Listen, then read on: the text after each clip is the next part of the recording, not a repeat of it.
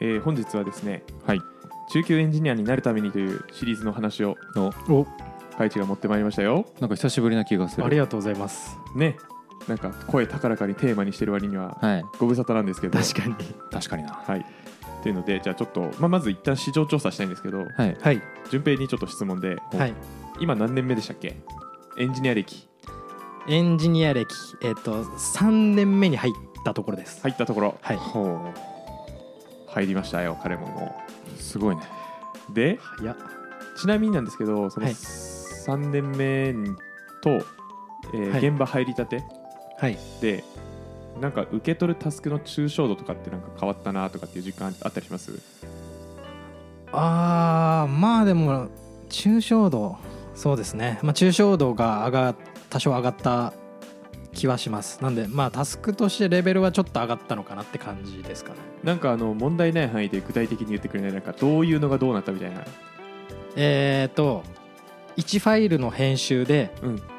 回収できたものがうんうん。3つとか4つぐらいのファイル編集しないとダメやんってなる機能を任せられるようになった。あなるほどね、うーん。その1ファイルで良かった時ってどういうふうな振られ方してました？割と、うんまあ、具体的にこれをこうしたらいいんじゃないかなみたいなところまで教えてもらって振られてた気がします、うんうん。そうなんだ、うんうんうん。かなり具体的な指示ですよねだからそうすると。確かに。うん。ありがとうございます。市場調査できましたおかげで。はい。うんうん。っていうのでまあ半分誘導尋問ながらも多分みんなそうなんじゃないかと思うところで、えーうん。エンジニアというか社会人というかビジネスマン全員というかっていうのってレベルが上がれば上がるほど抽象度のタス高いタスクをやるようにだんだんなってくる。確かに。ものなんですね。うんで抽象度の高いタスクを完成するのってやっぱ難しいことなんですよ。うん。抽象度が高ければ高いほど。難しい。うん。はい、でそれにはスキル知識経験が必要になってきますね。確かに。うん。なのでそういう人はあの立場的には偉いし給料が高い傾向があるんですね。なるほどことは抽象度を上げれば給料が上がる。ああそうですね。いや違う な抽象度。僕には抽象的なタスクを振ってくださいって。上司に言えば給料上がるのか、まあ給料上がるかもしれない。そそれはそうかもしれない。あのちゃんと完遂したらね、完遂したら完ですけど、ね。っていうので、まあ、中継エンジニアになる上で抽象度の高いタスクをできるようになろうっていう話につながってくるんですね、おやおや、うん。だんだんだんだんと今今日の形話を形作ってます。はい。なるほどということでお本日は、えープロジェクトマネジメントの話を持ってきました。あれ？あれ？プロジェクトマネジメント、はい。何の関係あるのって思いますよね。紐づいてないよ。紐づいてないよって思いますか？もしくはところ。あの思ってない思ってない人はちょっと一旦黙っててもらってん、え思ってないんだ。思ってないのか。ーはい。いや別の立場ですからね。はい。なんか。ちょっとこれをこれ関わってるんやでっていう話とあはい。とプロジェクトマネジメントの失敗あ違うプロジェクトの失敗のうん半分の原因となる要件定義の話をちょっとさせていただきます。そんな高い比率で。らしいです。へまあなのでまあ要するにねまあ普段の仕事のトラブルが減ったりとか業務量を減らすためのテクニックえを習得しようというところで、えーはい。ちょっと種本がですね、えープロジェクトマネジメントの基本が全部わかる本というところから、うん。まあ、僕今読んでるんですけどもポップそう。ポップ。うん。非常にポッ表紙が。プ、表紙がポップそうですね。えーそうですね、まあ、水色と白みたいな感じだった気がする。あー。基本はひらがなですか？そんなことないです。そんなことないですよね、わかる本はわかるはひらがなですけど、そうですよね、はい。うん。まあ、結構この本はすごいライトで、えーチームビルディングタスクマネジメントとか要件定義からリリース保守まで全部書いてる本です、あ目玉焼きのえやつ、ー。目玉焼きじゃないですね。あのちょっと待ってくださいね、水色の？違うか。なんかそんな感じじゃなかったっけ？と思って。なんか俺いタイトル説明できないです。全然違いましたね説明できない。はい、白いです。全体的に。全体的に白いですね。目玉焼きですね、はい。じゃはい。そうそうね。あはい。うんありがとうな、まあ、そんなに難易度が高い本じゃないので、まあ、プロジェクトに入って開発するようになったエンジニア、まあ、その一人称で開発するようになったエンジニアとかは、うんうん。からもなんか全体像を知る上で読んでもいいと思いますしなんならねうん。多分この辺基本情報の範囲なんじゃないかなと思ったりするので、まあ、今日はついでに基本情報の知見を得ながら、やれればなというところで。ちょいちょい来るね。基本情報の話。全力で順平の基本情報をサポートしに行ってるよね、はい。うん。はいありがとうございはい。ます、じゃあちょっと本編いきます。はい。じゃあ最初気になっているプロジェクトの、ま、プロジェクトマネジメントの話がなんで入ってくるねんという話からさせていただきます、はい。はい。えーまずですねプロジェクトとは何ぞやという話ですよ。で聞いてみようかな。むずいなこれ。プロジェクトとは？当たり前すぎてむずいというか。そうですね。まあ言語にしてみてください。あえて。リンゴとは何ぞやみたいな時にリンゴかーってなるよね。なる。なるけど何かしら頑張って言う。はい。はい。えっ、と何かの課題があって、うん。えーそれを解消するための価値を生み出すための人間的アクティビティヒューマンアクティビティです。ありがとうございます。はい。え順平君お願いします。えっ、と誰かがこれ欲しいなみたいのがあってその課題を解決するためにチーム一丸となって頑張るヒューマンアクティビティえーまあちょっと多分諸説あるところなんでこれは。はい。言うてね。はい。言うてね、はい。まあ、この本に何て書かれたかでいうと今ある状態からあるべき状態にするために行うスタートからゴールまでの複数の業務のことをプロジェクトと呼びます、なるほど。まあ、なのでちょっと順平が言ってたその複数人っていうところではないんですね、ううんんうんうん。別に一人プロジェクトもありえるよと、はい、人数は関係ない、うんうん。まあ as is to be、えー今あるところからはい。なるべきところに向けて頑張るものをプロジェクトと呼ぶと、なるほど、うん。つまり開発業務はいわゆる一人プロジェクトになるんですね。おおそういうことか。ユーザー作成機能を作ってね。はい。でポーンって渡されたらほうほう、まあ、まずそのユーザーってどこで管理されてるんだっけ？みたいな調査から始まるかもしれないですし、うんはいはいはい。でまあ実際に実装してみてでテストしてでリリースしてっていうなんか複数の業務が連なってるじゃないですか言うても、はい。まあ、開発だけでもね単体テストやんなきゃいけないとか。うんうんうん。ってことはタスクはちっちゃいプロジェクトってことですか？タスクはちっちゃいプロジェクト。はい。なるほど。そうですうんそうですそうです。そうですそうです。本当にそうです。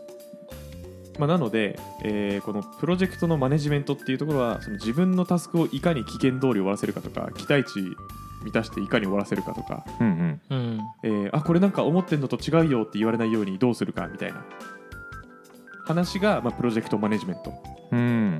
っていうところになってくるんですね。うんうんうん。うん。あー確かにその流度で見たらタスクもプロジェクトかもしれない。そうなんですよ。その視点で見たらか。てかマジでいや多分プロジェクトマネジメントしてる人はうん。タスクマネジメントの気分でやってると思います。うんうんうん。うん？そういうことか。はいそうですそうです。タスクが具体的なプロジェクトでプロジェクトが抽象的なプロジェクトってことですか？いやまあちょっと境目ないと思うんですけどそこは。伏線回収しちゃった。いやいや分かんない怖い怖い怖い。俺のエピソード乗っ取られようとしてる今。はい。まあちょっとするかもしれないですけどね。はいはいっていうのでちょっとプロジェクトマネジメントというのをちょっと若干身近に感じてもらえたんじゃないかとはい。勝手に思ってます、いやマジでその自分の仕事を終わらせるのがプロジェクトマネジメントなので。ということで、はい。まあ、まずじゃあ次プロジェクトの成功って何でしょうねと。どうやって測るんでしょうね。測るというか何をしたらプロジェクトを成功したと言えるんでしょうか。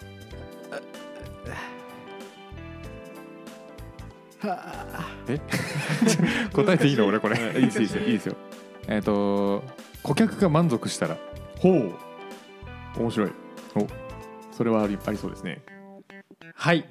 顧客のある程度の満足プラスなんでしょう。納期とかをこう間に合わせるとかを考えた時にちょうどいい妥協点以上で達成できること。ああいい視点。うんうん。いい視点いい視点。いい視点。はい。ちょっと後で言うけど、はい。おでえっ、とこの本ではですね、まあ、もっとシンプルで。はい。そのプロジェクトを実現することで達成し達成したいゴールに到達する。それが目的です、うんなるほど。まあ最初に言った通りスタートからゴールまでの複数の業務を連ねたものがプロジェクトなんでうんうん。プロジェクトのゴールを達成したら一応成功。うん。うん。だがただやりゃいいだけじゃないですね。うん。例えばですけどうーんどうしようかな。iPhone 作りたいってなって iPhone 作りました。はい。成功ですいえじゃない場合があるんですね。確かに。とんでもなく金かかりましたとか、えー2020年に出そうと思ったら2025年になりましたとか。うん。これはあのいわゆる QCD ってやつで、QCD はい、クオリティコストデリバリーですね、デリバリーなんだ。はい、品質コスト納期そのプロジェクトの中で目標とされる3要素でこれらってトレードオフになってるんですよ、うんうん。うんまあ、分かりやすいので言うと、えー品質下げたら納期縮むよねとかうん。うん。コストかけると人増やせるから納期縮んだり品質上がったりするよねみたいな。うん。あったわそんな三角形の図。そうです。なんなら見たことあるわ。基本情報の範囲ですよね多分ね。かもしんない、はい。そんな気がしてて。で逆に言うとね納期を縮めて品質とコストそのままってありえないんですね。うんうわー、うん。仕事終わんねーってなった時にうん。品質とコストそのままで納期だけ縮めるぞーっていうのは無理なんですよ、確かに。うん。誰かが犠牲になればいけるかもしれない。まあ、実質人件費がかかってるんですよね。あー。まあちょっと、うんあの闇労働すればいけるかもしれない。闇仕事 闇労働するっていうんだ。闇労働するっていうんだね。はい。はい。これはあのプロジェクトもそうですし個人のタスクでも、まあ、これを理解しておく必要があります。うんうんうんうん来週までできないって言われたら別の仕事この仕事をやんないでこっちに注力すればできるかもしれないですけどそれでもいいですかっていう交渉をする必要があります。し、っうんうんうん。ていう QCD のその目標は、まあ、さっき順平がさちょっと言ったじゃん。なんかいろいろな要素ではい。妥協点。妥協点がどうのみたいな。うんうんそれはこの QCD のトレードオフうん。を守った上で目的を達成するみたいな話をしてたのかなと。確かに。思うてん。おいいやんと思って聞いてました、うんうん。そうだったんですね。自覚はないようです。はい。はい。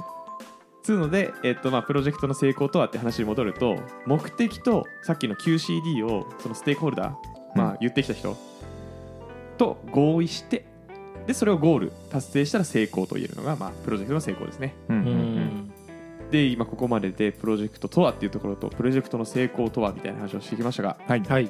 じゃあこの本書で書か書かれていた、えープロジェクトの失敗の原因の4 5割は要件定義ですと。いうお話なので、うんこれさえカバーしておけば5割は救えると。なるほどね。5割。5割。えでか。うわそれはそれだけやっぱ要件定義ってむずいよねって世の中的になってるってことですか？そうだと思います。うん。そうだと思います。なるほどね。というのでまあでも言うてねさっきプロジェクトの成功とはとかうん。まあインプットしてる状態なんで、うん。成功に向けてうん。要件を定義すればいいだけです。確かに。うん。はい。あとあれか要件定義ってそこでミスるともうリカバリー効かなくなることがあるからそうですそれもあるかクリティカルさというか、そうですそうです。それも要件定義の失敗と言ってます。そうですよね、はい。埼玉から東京行くぞってなって飛行機乗ったらもうおしまいですもんね、おしまいですね、うん、はい。どこで乗るんでしょうね飛行機。埼玉に空港ないですけど。空港ないか、あじゃあ飛び乗るしかないんだ飛飛んでるやつに。び乗るしかない。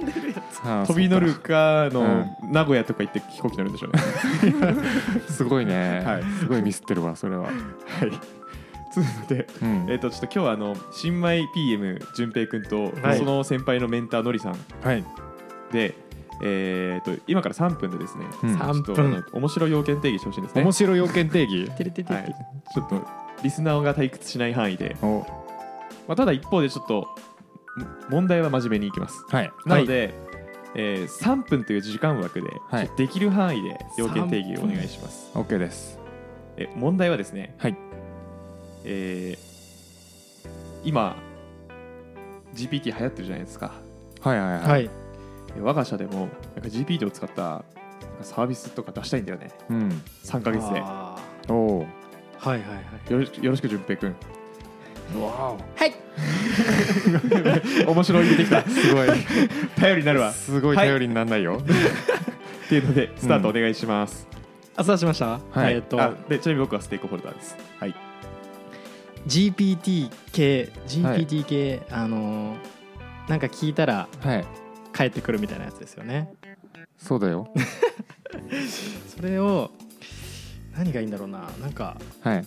あんまりそれを使ってはい。こどんなアイディアがありますかね。なるほど。最近困ってることとかあります？淳平君。はい。考えるんじゃないよ。はい感じるんだ。感じます。まずここにははい。ステークホルダーがいる、ステークホルダーがいますね。ステークホルダーの方ちょっといいですか？はい何でしょうか？えっと GPT を使って何系がいいかなみ何系というかこんなサービスあったらいいなみたいなのってあるんですか？ちょっと具体的なうーん。ジャンルとか。そうね。えーまあ何がいいというよりはどちらかというとこの3ヶ月以内ってスピード感を持って GPT の技術を使いこなせるみたいな、えーアピールをしたいところがあるので。うーん。うん。まあ例えばでいいけど、まあ、流行ってるので言うと社内のノウハウ整理とか。はい。まあそうねすいませんちょっと昨日飲みすぎて忘れちゃったんですけど、はい、我が社って何の会社なんでしたっけ？あーまあじゃあ一旦何かの開発会社にしましょう。なんかの開発会社です。何かの開発です。ねはい。なんか請負とかやる系。あ住宅系ですね。自宅系。はい。そうだ。我が社では住宅をやってたんだった。思い出してきたぞ。それでははい。えっとスピード感大事で GPT こう使った技術を一旦はい。リリースしようっていうところで、そのなるほど。GPT のまあなんか社内のデータを整理できるまあ本当チャット GPT みたいな、うん。あの UI 持ったやつをうん。作るっていうのはどうでしょう？うん？うん。あとあと1分です。あと1分。なるほど。どうでしょう？えっ、とつまりチャット GPT を作るっていうことで 合ってましたか？そうなります。そうなりますね。あのそのその会社専用のチャットはい GPT なんで、なるほど。データがオープン AI に行かないですしなるほど。その社内のデータを読み込ませてはいそこの何でしょう。例えば Q&A とかはい。なんかそういうのを GPT に聞けばうん。社内のデータから取ってきてくれるみたいな。なるほど。それで改善したいことは何でしょう？それで改善したいことははい。その社内の、えっと、こう検索はあのあのなんでしょう。あのなんなんかの申請のやつどこにデータあったっけって探すうんうん。手間とかが省ける、なるほど。日々の業務に、事務作業に時間がかかってるんですね。はいじゃあそれを回収するためのチャットサービスを作りましょうか。新米 PM 淳平くん。はい。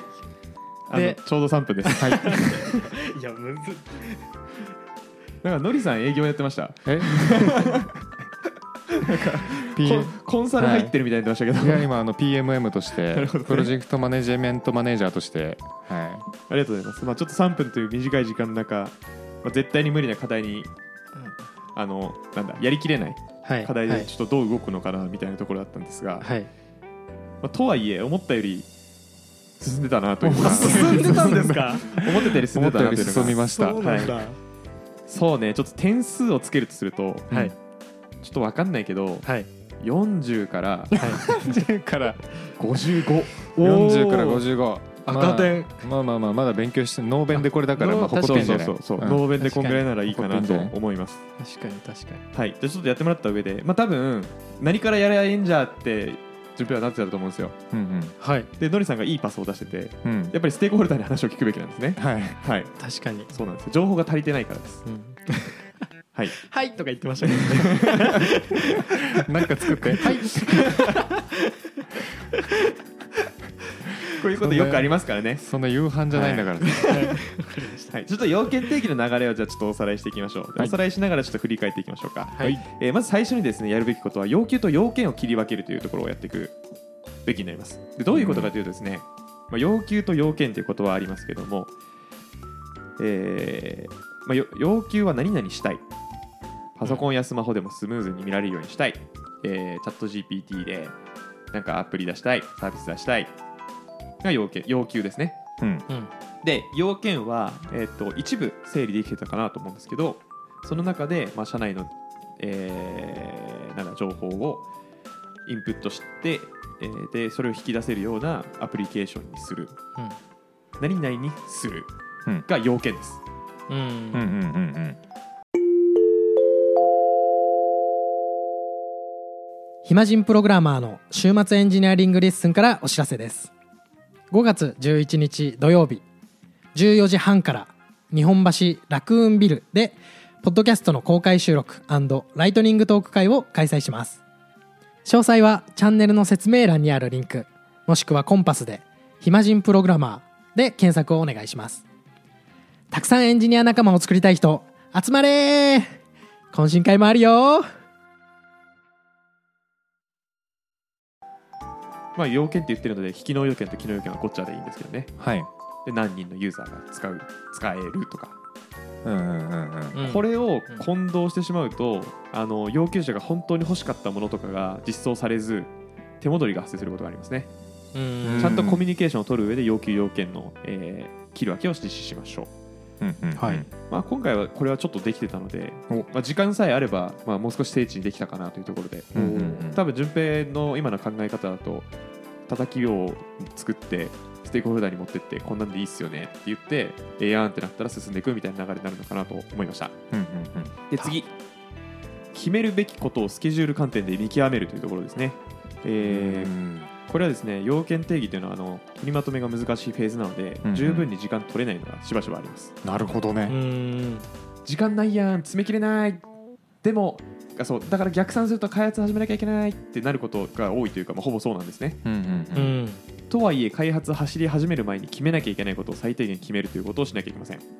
ちなみにそれは世の中的にはもう要求間違えた要件定義をする前に結構ケツが決まってるシーンも多いというイメージですか、ああそういうシーンです、うん。請負とかの開発でも多分相談しに来る時点で何月にリリースするサービスの開発をお願いしたいっていう相談のされ方するかなと思ってて、なるほどなるほど、はい、で、まあ、今回で言うとですね、まあ、決めなきゃいけないこと。決めなきゃいけないことなんだろうな、まあ、納期ずらせるのかずらせなきゃずらせないのかっていうところとか、自分たちがピンチになった時にその対処案を考える必要があるんですけどうん。うん。さっき言った QCD どれをずらすのかとかね、はい機能を落とすとか落とさないとか、うんその辺優先順位とかをつけれるといいんですかね。そうですそうですそうです。その辺を見極めれるように。うんうん。なんか優先度というかこれはすごいプロジェクトに関わるなっていうところを優先してうん。ヒアリング検討していく必要がありますね、うんうんうん。まあ、これは普段の業務でも一緒ですね。うんはい。はいつまり、はい詰まるところ。確かに。最初の要求と要件もそうですね。うんうんうん。まあでも要件基本基本要件というか機能要件固まってることは多いですけどね。普段の仕事だと。うんうん確かに。はい。で3つ目。ビジネス要件を固めるということで。Why なんで作るんじゃいと。これを明確にしましょう。うんうん。これはあの僕が言っちゃったっていうところがあるんですけど、言っちゃったね。言っちゃったんですけど、はい。なんて答えようかな。まあ一回言っちゃってと思って言ったんですけどうん。本当だったらなんでそれなんでこれ何を達成するためにやりたいんですかとうん。聞くべきです、なぜならまあちょちょっと前にもお話ししましたけどうんうん。本当にそれをやる必要がない可能性もあるから。うなるほどね、ん。今回で言うとはい。えっとあくまで GPT 使ってうちも物作れるんだぜと対外アピールするのが目的でした。うん。はい。なので、えー言うたら超極端なこと言うと社内で利用実績がなくてもいいんですね。うん。なるほど。うん。そういうのあるよっていう事実が大事ってことですか？そうそうそうそうそうそう、ん。例えばね。うんうん。なのでその社内の全情報を取ってくる必要がないかもしれないですし。うんううん。ん。全情報っていうとああなんかホーム関連の厳しい人とやり取りするのめんどくさいなと思ったらうんうん。一部担当でなんかやってる技術ブログから情報を引っ張ってくる。なるほどね。うん。もう部署絞っちゃうというか開発部門向けみたいな。そうそうそうそうそう。みたいなことができたかもしれないですね、うんうんうん。うんまあ、これも本当に普段の仕事から一緒で。うんうん。なんでやるのっていうのを知れると QCD のどれを動かせばいいか分かる。っうん。なるほど。ていう Y を固めるですね。そういうのビジネス要件って言うんですか？ビジネス要件って書いてます。へえ。そうなんだ。へえね。そうなんだ。うん。いやあんま言わないけどな。あんま言わないけどな。僕もちょっと初めて聞きましたあん。まねそれは。言わないけどな。うん。はい。えー、ちょっと何個も解説してあれなんですけど次が最後。お。最後メインです、最後メイン。えー実現することかっこホワットうん。の軸足と概要を描くってろで、うん。うん。まあ、これは何のプロジェクトかっていう Y が明確にできたら次に進めていくのはプロジェクトで実現することであると。うんうん。実際に何作るんじゃいっていうところですね。ううん。んこれはあの要件のところにも被るんですけども、はい。まあ、実際の仕事だと、えー例えば画面遷移図とかし、えーシステムアーキテクチャとか、まあ、考えるのがまあここだと言ってます、ううんん。まあ、一方でウォーターフォールでいうと要件定義の後に基本設計が来るはずなんではい。うん要件定義の中でやるんかって、まあ、思ったりもするわけなんですがうん。はい。実際は実際は要件定義時点でこれできるよねっていう確信を得る必要があるのでうん。ある程度。うん。契約前直前ぐらいだと思うので。うん。うん。実際は要件定義時点でなんかフィージビリティの軽い調査とかうんうん。実現性の調査とか、えー基本設計の土台作りはやってる気がします僕は。体感として。うん。同感です。はい。体感。や体感として同感です。そうですよね。はい。まあ、なのでそのもし開発者としてこれを落とし込むとするとシーケンス図書くぐらいだと思います。まるの API 作ってねって言われたら何の情報を GUI から受け取ってその情報をもとに DB だけでいいのか、うん。もしくはなんかあの連動連携する API なんかウェブシステムがあるのかうんうんみたいなところを当たってみてで本当にその連携するウェブシステムに欲しい情報あるんかとかねうんうん。ひょっとしたら調整いるかもしれないですし、なんかこの辺をそのタスク受け取った直後ぐらいに、まあ、ゴールの明確化とともにやっていくうん作業が必要なのかなと思ってます。うんなるほど。はい、で大きく4つでしたね、今のは。うんうんでこの、うんうん。この本書ではあと3つ書かれてて軽く紹介するんですけど、はい。はい。えーさらに合意された事柄についてし資料化する、まあうん。伝わる資料で書いてうん。共有してねっていうのと、うんうん。法律などの社会のルールを踏まえるとかはい。要件変更や追加要件のハンドリングをするみたいなことが、まあ、書いてましたが、うん。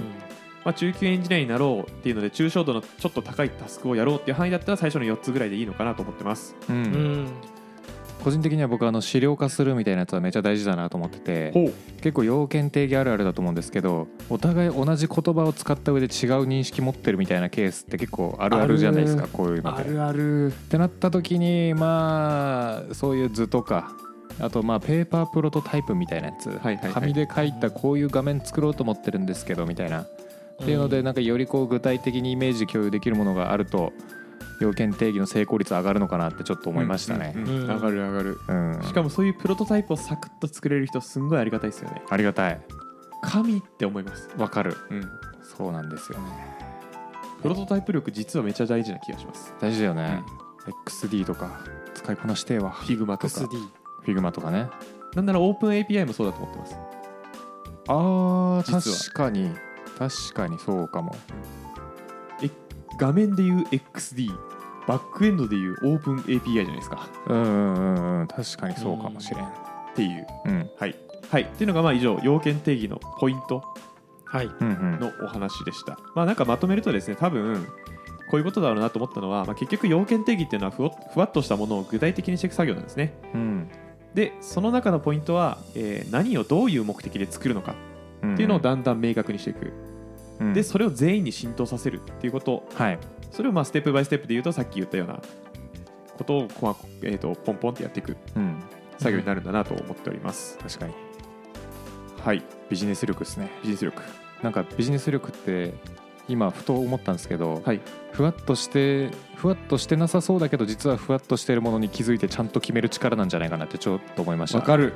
わかるわかるう。ん、わかるわかる。なんかあれこれ決まった臭いなってなっても意外とあれふわっとしてるかもみたいな時ってある気がするんですよねいっぱいあります。うんで特に要件定義だとそれがクリティカルに響いてくる気がするんでそうですね。大元ですからね、本当にね。はい。っていうので、ちょっと今日のそのプロジェクトマネジメントという要件定義というところでうんうん。押さえときおい押さえといてねっていう話でした。ありがとうございます。なるほど。い。やありがとうございます。ー3分のやつプレッシャー僕が一番やばかったんじゃないかなと思いました。そうなんですね。はい、どんなパス出せばいいんだろう避けてるっすねパス避けて。るじゃないですかそれしてましたちょっとエンディングトークいいですか。はい、あのー僕今プロジェクトマネジメントの基本が全部わかる本っていう本を読んでるんですけど、うん。まあこれもなんか普段の業務で僕はあのさっき言った通りプロジェクトマネジメントだなーって思いながら自分の仕事をしてたりするので、うんうんううん。んあの一人仕事でも。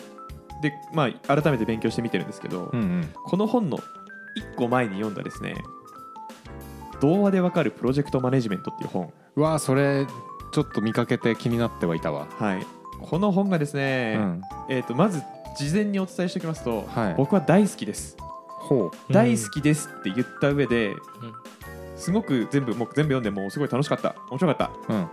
という上で、えーとまあ、この本うん。あの帯にはい。うさぎと亀シンデレラもみんな PM のお話だった？っていうお煽り文句がついてて絶対そんなことないんですけど。絶対そんなことないよはい。ね、いや面白くてですねこの本はあの本当に童話とうんプロジェクトマネジメントを絡めて、えーなんか全要素書いてるというか、まあ、全要素とは言わないんですけど、うん。まあ、ある程度書かれてる本で非常にとっつきやすいなと思いました、なんか例えばで言うと、えーまあ、シンデレラ。